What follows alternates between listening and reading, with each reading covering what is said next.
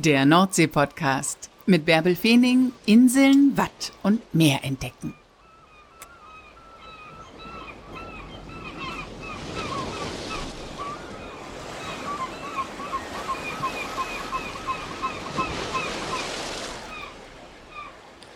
Moin und herzlich willkommen zur 102. Folge des Nordsee-Podcasts. Heute nehme ich euch direkt mit nach Langeoog und stelle euch Sven Klette vor. Ein Mann, in dessen Leben sich fast alles um Fische und um die Nordsee dreht. Sven ist Vormann auf dem Langeoger Seenotrettungsboot Sekretarius und ist da leidenschaftlich unterwegs und geht bis an die Grenzen. Davon erzählt er selber gleich sehr ausführlich. Diese Arbeit als Vormann macht er ehrenamtlich. Hauptberuflich dreht sich alles um Fisch. Er hat die Fischkombüse, das ist ein Fischrestaurant, und einen Fischladen, in dem es Fischbrötchen und alles Mögliche zum Mitnehmen gibt und sorgt so dafür, dass die Gäste mit allen Sinnen ihren Urlaub am Meer genießen können. Moin Sven, wann warst du denn zuletzt am Meer? Moin Bärbel, gestern am Hafen, beruflich. Als Seenotretter, als Vormann tatsächlich warst du im Einsatz? Nee, wir hatten keinen Einsatz, wir hatten Dienstbesprechung. Wir haben einmal im Monat ist so ein Mannschaftsabend. Das ist, ja, da können wir alles besprechen, was unsere Station betrifft, das Boot betrifft. Und gestern war ein Thema der Tag der Seenotretter. Ist ja Sonntag, 31. Juli.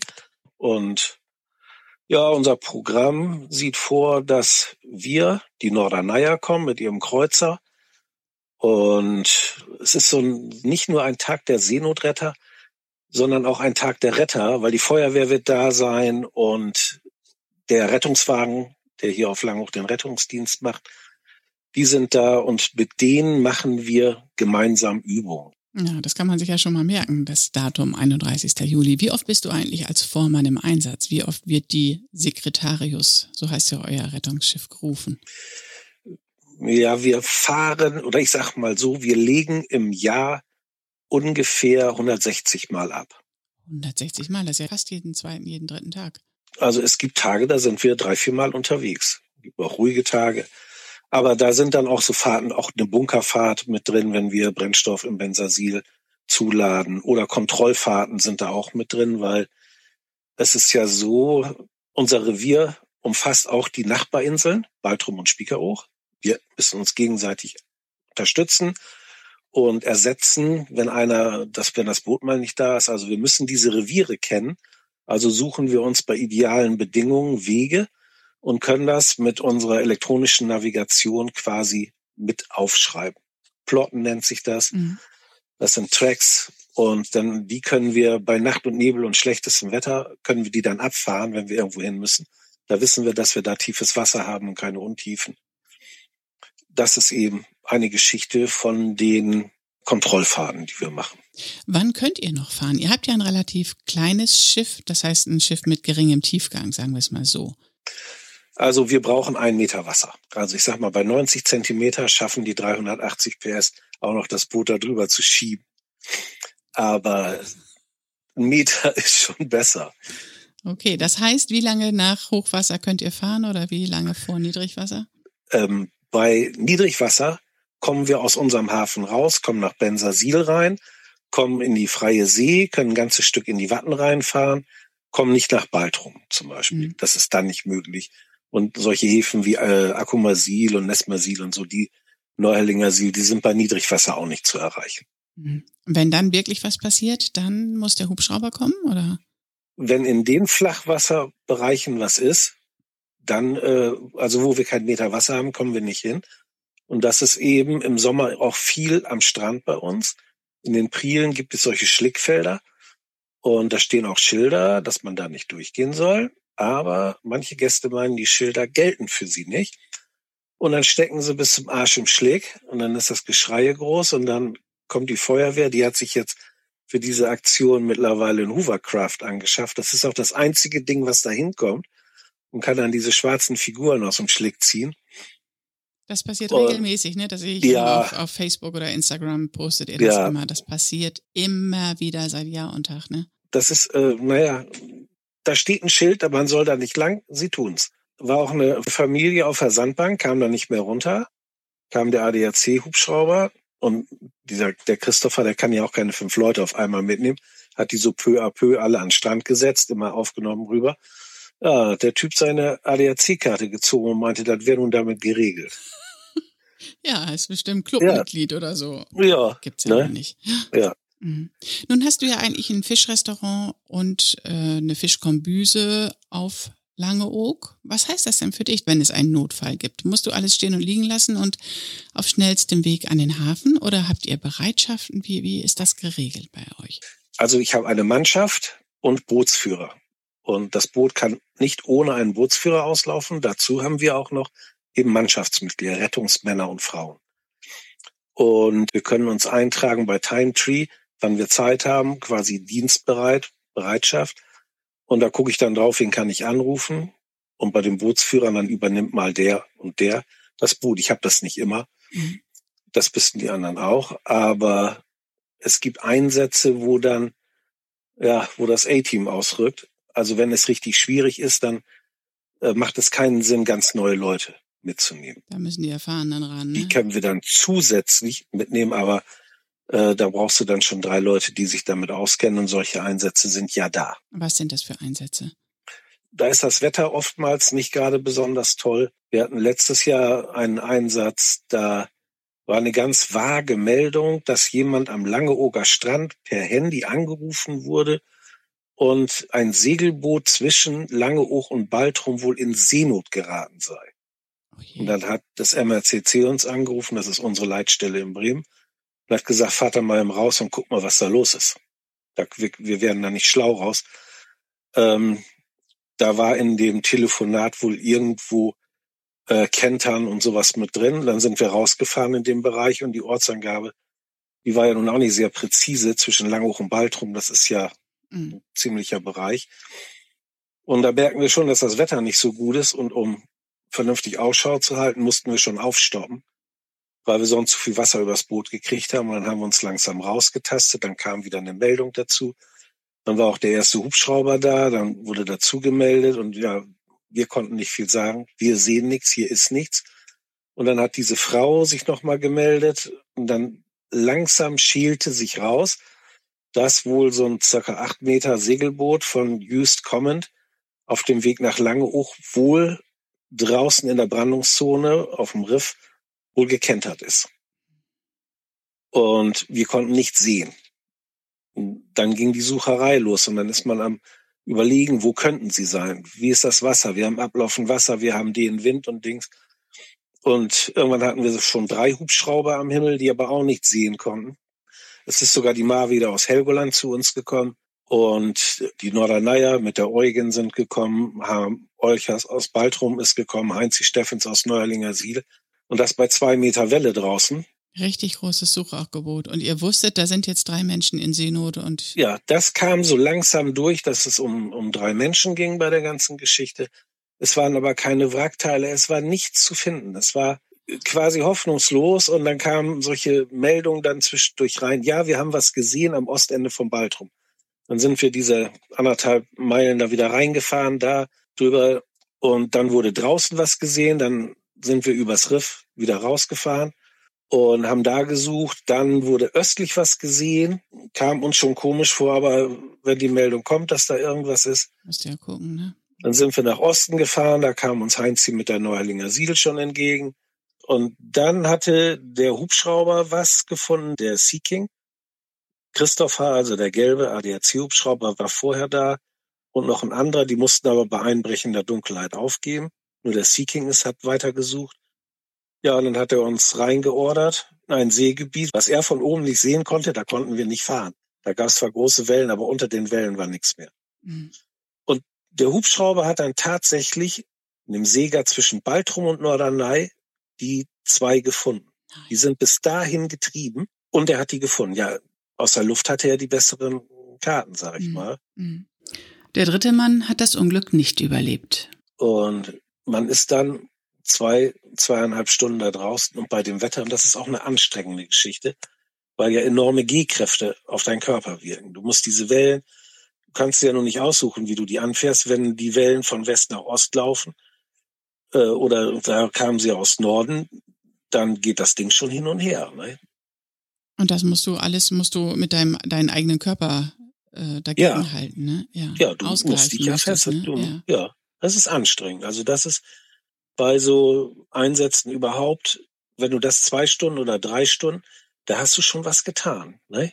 Das ist das rein körperliche und dann kommt auch das Geistige dazu, dass du die ganze Zeit am Gucken bist und am Suchen Ja. bist und Ja, das sind diese die Sachen, die dich auch im Nachhinein belastet. Also wir haben ja manchmal Einsätze, die ja, die gehen an eine Substanz mh, und dann machen wir nachher auch eine Besprechung und dann wird dieser ganze Einsatz, den lassen wir dann Revue passieren und überlegen uns, wie haben wir das gemacht?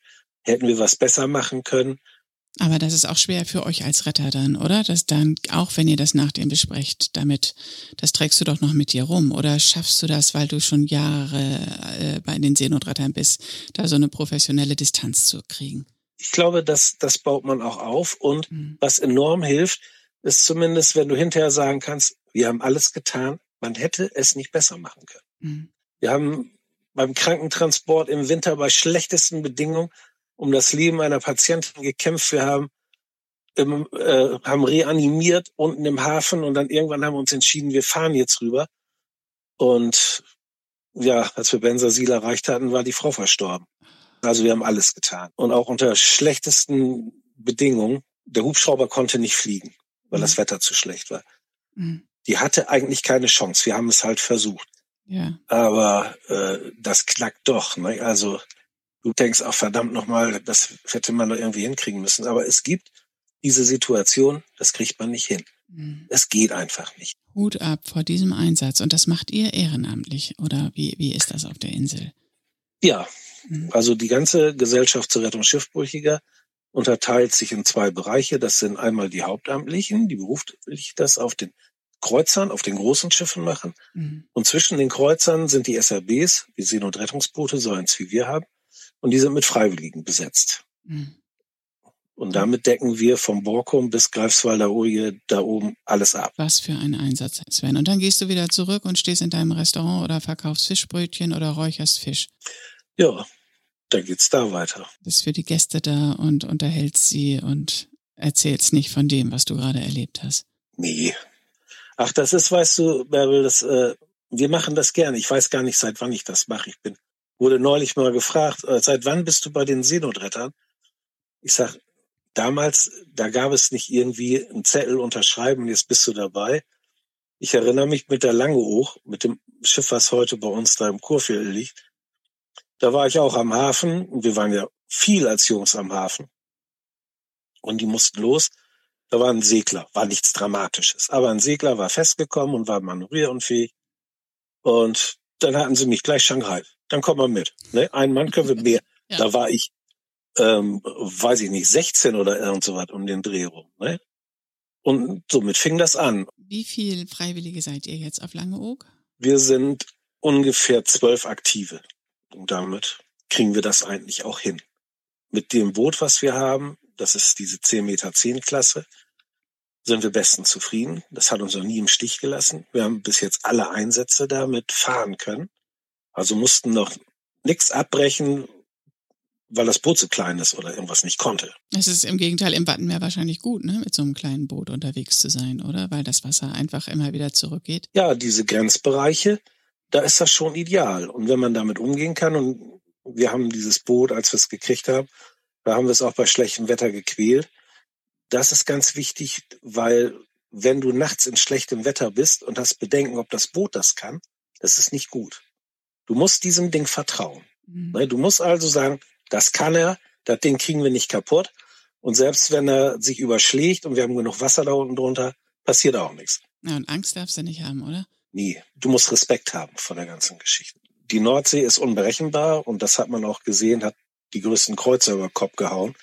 Das ist so, aber wir stehen da nicht und gucken uns die Wellen an und sagen, wir fahren lieber nach Hause oder sowas. Das hat das Ding bis jetzt immer ausgehalten und da, da haben wir kein Problem mit. Respekt, Sven. Mann, was sind wir hier heute eingestiegen in diesem Podcast? Ich frage dich, wann warst du zuletzt am Meer und dann gehen wir direkt hier volle Lotte zu den Seenotrettern. Ich wollte mit dir über Räucherfisch und Fischbrötchen sprechen und dann auch noch auf die Seenotretter zu sprechen kommen, aber Ja, Wahnsinn. Ähm, du bist ja im Alter von zwei Monaten auf die Insel gekommen. Bist du denn Insulaner oder Langeoger? Das ist ja eine ganz diffizile ähm, Trennung, nicht? Also ich sehe das nicht so. Wir, wir haben ein paar alte Familien auf der Insel, die schon seit mehreren Generationen hier sind. Das sind natürlich diese Urinsulaner. Und ähm, wer ein Jahr auf der Insel ist, kriegt eine lange Hochkarte. Damit hat er die Berechtigung, etwas günstiger das Fährschiff zu benutzen. Aber man wird lange Oger, wenn man gewisse Sachen hier mitmacht, wenn man mhm. sich in die Gemeinschaft einfügt und was weiß ich im Shantychor oder hier mit ist und damit, soll man geht in eine Feuerwehr oder taucht bei uns Seenotrettern auf. Äh, wenn man sich dieser Gemeinschaft preisgibt, dann ist man Langeoger.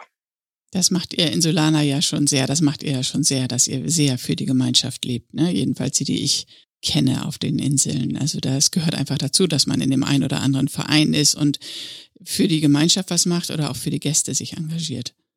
Ja, das ist, weil diese auf den Inseln, die, die Einwohner, das sind ja immer kleine Gruppen gewesen. Man sieht es extrem bei unseren Nachbarn, bei den Baltrummern. Mhm. Das sind ja noch viel weniger. Und da ist man in allen Vereinen mit drin. Und diese Gemeinschaft sorgt dafür, dass diese, diese Sippe, diese Gruppe von Menschen überlebensfähig ist. Man muss sich helfen. Mhm. Ne? Hier können wir nicht eben schnell zum Baumarkt fahren, da musst du wissen, der hat eine Flex, der hat dies, der hat das, da kannst du das leihen. Und wenn der Hilfe braucht, dann ist man da. Und Probleme, Inselprobleme, die löst man manchmal ganz unkompliziert, einfach direkt. Eine Hand wäscht die andere, so ist das bei euch. Ja, ne? ja. Wie kam es denn eigentlich, ja. dass du ein Fischrestaurant eröffnet hast und die Fischkombüse? Hast du irgendwie Fischerwurzeln? Wie kam es dazu? Ja, ich bin hier Sternzeichen Fisch. Ne? okay, super. nee, nein, ich habe Tischler gelernt und ein Freund von mir hatte Werkzeugmacher gelernt. Wir haben viel gemacht und Tischler, der hat im Winter zu tun. Im Sommer war ich dann Rettungsschwimmer am Strand und irgendwie war das nicht befriedigend. Und da haben wir festgestellt, auf Langeoog kann man keine Fische kaufen. Weil es gar keine Fischer haben, gibt, ne? Nee, es gibt auf den Inseln keine Fischer. Die sind immer an Land gewesen. Man denkt es immer, man fährt auf die Insel, ja. um Fisch zu essen, aber dabei sind die Fischer alle äh, in den Sielhäfen, ne? Ja. Und die Gäste, die sind davon ausgegangen und man, man konnte hier keinen kein Fisch von der Küste kaufen. Und dann hatten wir uns, da waren wir eine Runde segeln und hatten, ich glaube, zwei Flaschen Gin dabei. Gute Voraussetzungen für neue ja, Ideen. Damit man ja, mal ja. Ruhe nachdenken kann. Und dann haben und da kamen die Fischer gerade rein und da haben wir uns überlegt, weiß was, wir holen uns von denen Fische und verkaufen die an die Gäste. Mhm. Ja, das war der Grundgedanke. Und so ging das auch los. Dann haben wir einen Bekannten in Akumasil besucht und den gefragt. Ja, sagt er, äh, habt ihr denn ein Boot? Ja, Segelboot. Ja, dann müsst ihr mit dem Segelboot zwischen Langhoch und Baltrum, wenn wir reinkommen, und dann geben wir euch draußen Fisch. Wir kommen nicht in den Hafen zu euch, da lohnt sich nicht. Also sind wir mit dem Segelboot morgens um drei oder was denn los und haben Fisch übernommen und haben an der Stelle, wo wir heute das Geschäft haben, so einen alten Bauhof angefangen, äh, einen Laden da reinzubauen. Und dann mhm. kamen die Gäste eben schon an, ja, habt ihr nicht schon Fisch? Äh, ja, da mussten unsere Bauarbeiten unterbrechen. Also die Wände waren gefliest, der Boden war noch nicht da und kistenweise Fisch geholt und dann Gäste verkauft. So ging das los. Und äh, ja, dann hatten wir auch zu Hilfe noch einen Steuerberater, einen freundlichen. Der war mit uns gar nicht einverstanden, weil kaufmännisch waren wir nicht so die Granaten. Wir hatten zum Beispiel von den Fischern Seezungen gekauft für zwei Mark. Und dann haben wir gedacht, ach, wenn wir die für drei Mark verkaufen, das ist ja okay. Die Marge ist zu gering, das weiß sogar ich. Ja, aber was du nicht weißt, wir haben für einen Pfund Seezunge zwei Mark bezahlt und haben die für Kilo drei Mark verkauft. Ach, du meine Güte. das war, da sind wir dann hintergekommen und ja, also da, als wir den ersten Sommer überlebt hatten, hatten wir etwas abgenommen, weil wir nicht viel zu essen und zu schlafen hatten. Und der Steuerberater guckte uns an und sagte, noch ein Sommer überlebt ihr so nicht. Aber hartnäckig wie man ist, haben wir weitergemacht und gelernt. Und ja, jetzt mache ich das, glaube ich, 38 Jahre. und läuft. Es läuft wie, wie geschnitten Brot, oder? Also. Ja, es kam immer was dazu. Das war eigentlich immer so Reaktion. Gäste haben nach was gefragt. Wir hatten am Anfang zum Beispiel nur vom Kutter. Scholle, Seezunge, Steinbrot, Knurrhahn, aller Zeug, was hier ist. Mhm. Und dann, ja, haben sie keinen Rotbarsch. Ich sag, Rotbarsch gibt's in der Nordsee nicht. Island. Und stur, wie wir waren, ne, kriegen die nicht. Und das wurde der Meer und dann haben wir damit auch angefangen. Dann kam Seelachs dazu. Und dann ja. bist du irgendwann auch angefangen zu räuchern, ne? Ja, das war auch schon sehr früh, weil wir hatten keine vernünftige Kühlung und sowas.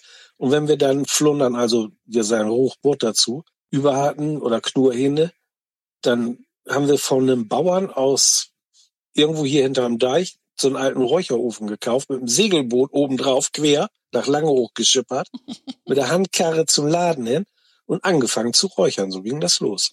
Und jetzt verkaufst du leckersten Räucherfisch in Nordseeluft geräuchert. Der Langeoger Heilboot. Ja, das ist äh, daraus entstanden. Wir haben dann noch einen zweiten Ofen dazu gebaut. Und das sind eben original Altonaer Öfen. Das heißt, es wird geräuchert nur mit Holz. Nicht mit Gas, nicht mit Elektrik und irgendwelchen Tricks und sowas. Mhm. Also das ist ein Räucherverfahren. Ich denke mal, diese Öfen sind in Altona, Hamburg mal erfunden worden. Und das diente damals der Konservierung. Dass das lecker schmeckt, das ist ein anderes Ding. Aber die wollten einfach nur, dass der Fisch nicht am nächsten Tag stinkt. Dann haben sie den geräuchert und dann ist er ja ein paar Tage haltbar. Und das ist heute noch mit diesen Fischen. Die sind wirklich haltbar durch das Räuchern. Ja, und lecker sind sie ja auch, ne? Was, was geht am besten? Gehen Fischbrötchen am besten? Also so im Laden vorne oder? Also es gibt den Gast gerade gegen Mittag, wenn der kleine Hunger kommt, dann werden Fischbrötchen gekauft. Mhm. Und da gibt's auch Leute, die kommen dann an, brauchen zehn, zwölf Fischbrötchen, Tüte zum Strand. Da warten sie schon hungrig. Oh, da müssen sie mit den Möwen aufpassen. Ja. Oder sie stehen vorm Laden und essen die Fischbrötchen. Das geht also sehr viel. Mhm. Und die werden on demand gemacht. Also wir füttern immer nur nach vorne nach. Da liegen keine Brötchen zwei Stunden und werden Gummidinger. Sven, ich war gerade gestern mit dem Fischbrötchentester unterwegs. Der würde das lieben, was du sagst. Der sagt auch, Fischbrötchen immer nur kaufen, wenn sie frisch gemacht werden. Ja. Oder da muss so eine lange Schlange sein, dass sie ein bisschen auf Vorrat haben. Aber äh, auf jeden Fall müssen die frisch gemacht werden. On demand, genau. Ich hatte heute eine Kundin. Ja, da freue ich mich schon morgen drauf. Ich sag, wie? Die wollte so ein Bremer Brötchen mit Fischfrikadelle. Ja, das lege ich in den Kühlschrank, das esse ich morgen kalt. Ich sag, das Gummiding, ne? Das ist, wir kommen ja manchmal, machen gar nicht nach, dann sind die Brötchen noch heiß und der Backfisch ist heiß, dass wir denen schon sagen müssen, beiß da nicht rein, das Ding ist tierisch heiß von innen. Ah, aber legen die das Ding in den Kühlschrank? Nee, das war. Nee. Und jetzt bietest du aber auch Kutterfahrten an. Das machst du aber nicht selbst, sondern da hast du jetzt einen Fischer, der bei dir anlegt oder im Hafen anlegt, ne? Ja, das, das haben wir auch schon vor über 30 Jahren angefangen, weil einer der Fischer aus Akkumasil, Gerd Rosenbohm, der hatte sich darauf spezialisiert und damals gab es schon Kutter, die hatten eine Zulassung für 50 Passagiere. Das ist nicht normal. Die normalen Kutter haben nur eine Zwölfer-Zulassung für zwölf Leute. Und dann hat der Kindergruppen gefahren und alles Mögliche. Und dann haben wir für den die Fahrkarten verkauft. Und dann hat er irgendwann aufgehört und sein Schwiegersohn hat noch eine Weile weitergemacht. dann wollte der auch nicht mehr. Und dann habe ich mit Heinzi gesprochen. Heinzi Steffens, ne? Aus Heinzi Steffens, ne? ja. ja. Und erstmal war er nicht begeistert, aber er hatte auch eine 50er Zulassung für den Kutter. Ja, nun macht er das, einen Tag in der Woche. Ja.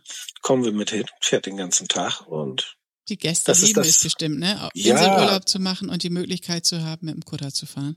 Es gibt Gäste, die machen das jedes Jahr. Das gehört zu dem Langeurlaub dazu, eben mit dem Kutter wieder fahren. Schöne Tradition. Ja, es wird ja auch viel vermittelt von hier. Also mhm. es wird gefangen, der Fang wird erklärt, was da alles rumkrepelt, die kleinen Fische, die Krabben. Und das ist ja, man sagt ja, das war das die Kinderstube. Da sind ja auch kleine Schollen, kleine Seezungen und sowas drin.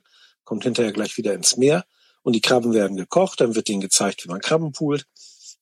Und wir fahren zu den Seehundsbänken mit den Gästen. So dicht kommen die sonst an Seehunde nicht ran. Mhm. Und die Seehunde, die haben keine Angst, weil die wissen, dieser Gast kann nicht auf die Sandbank kommen. Der Kutter hält den nötigen Abstand und da droht keine Gefahr und da liegen die da und die Gäste können schöne Fotos machen und kriegen noch was über den Nationalpark erzählt. Ja, man erlebt das Wattenmeer. Das ist richtig klasse. Das finde ich auch. Für uns ist das ja alltäglich. Wir sind als Zwerge da schon drin rumgeturnt in einem Wattwürmer Buddel, für uns ist das ja alles selbstverständlich, aber für einen Gast ist das eine faszinierende Welt. Ne? Mhm. Wenn er über das trockene Watt guckt und sechs Stunden später ist alles unter Wasser wieder. Ja. Und wie erholst du dich? Du segelst immer noch? Nee, ich segel nicht mehr. Ich habe ein Boot, das hat 380 PS, ist 10 Meter zehn lang.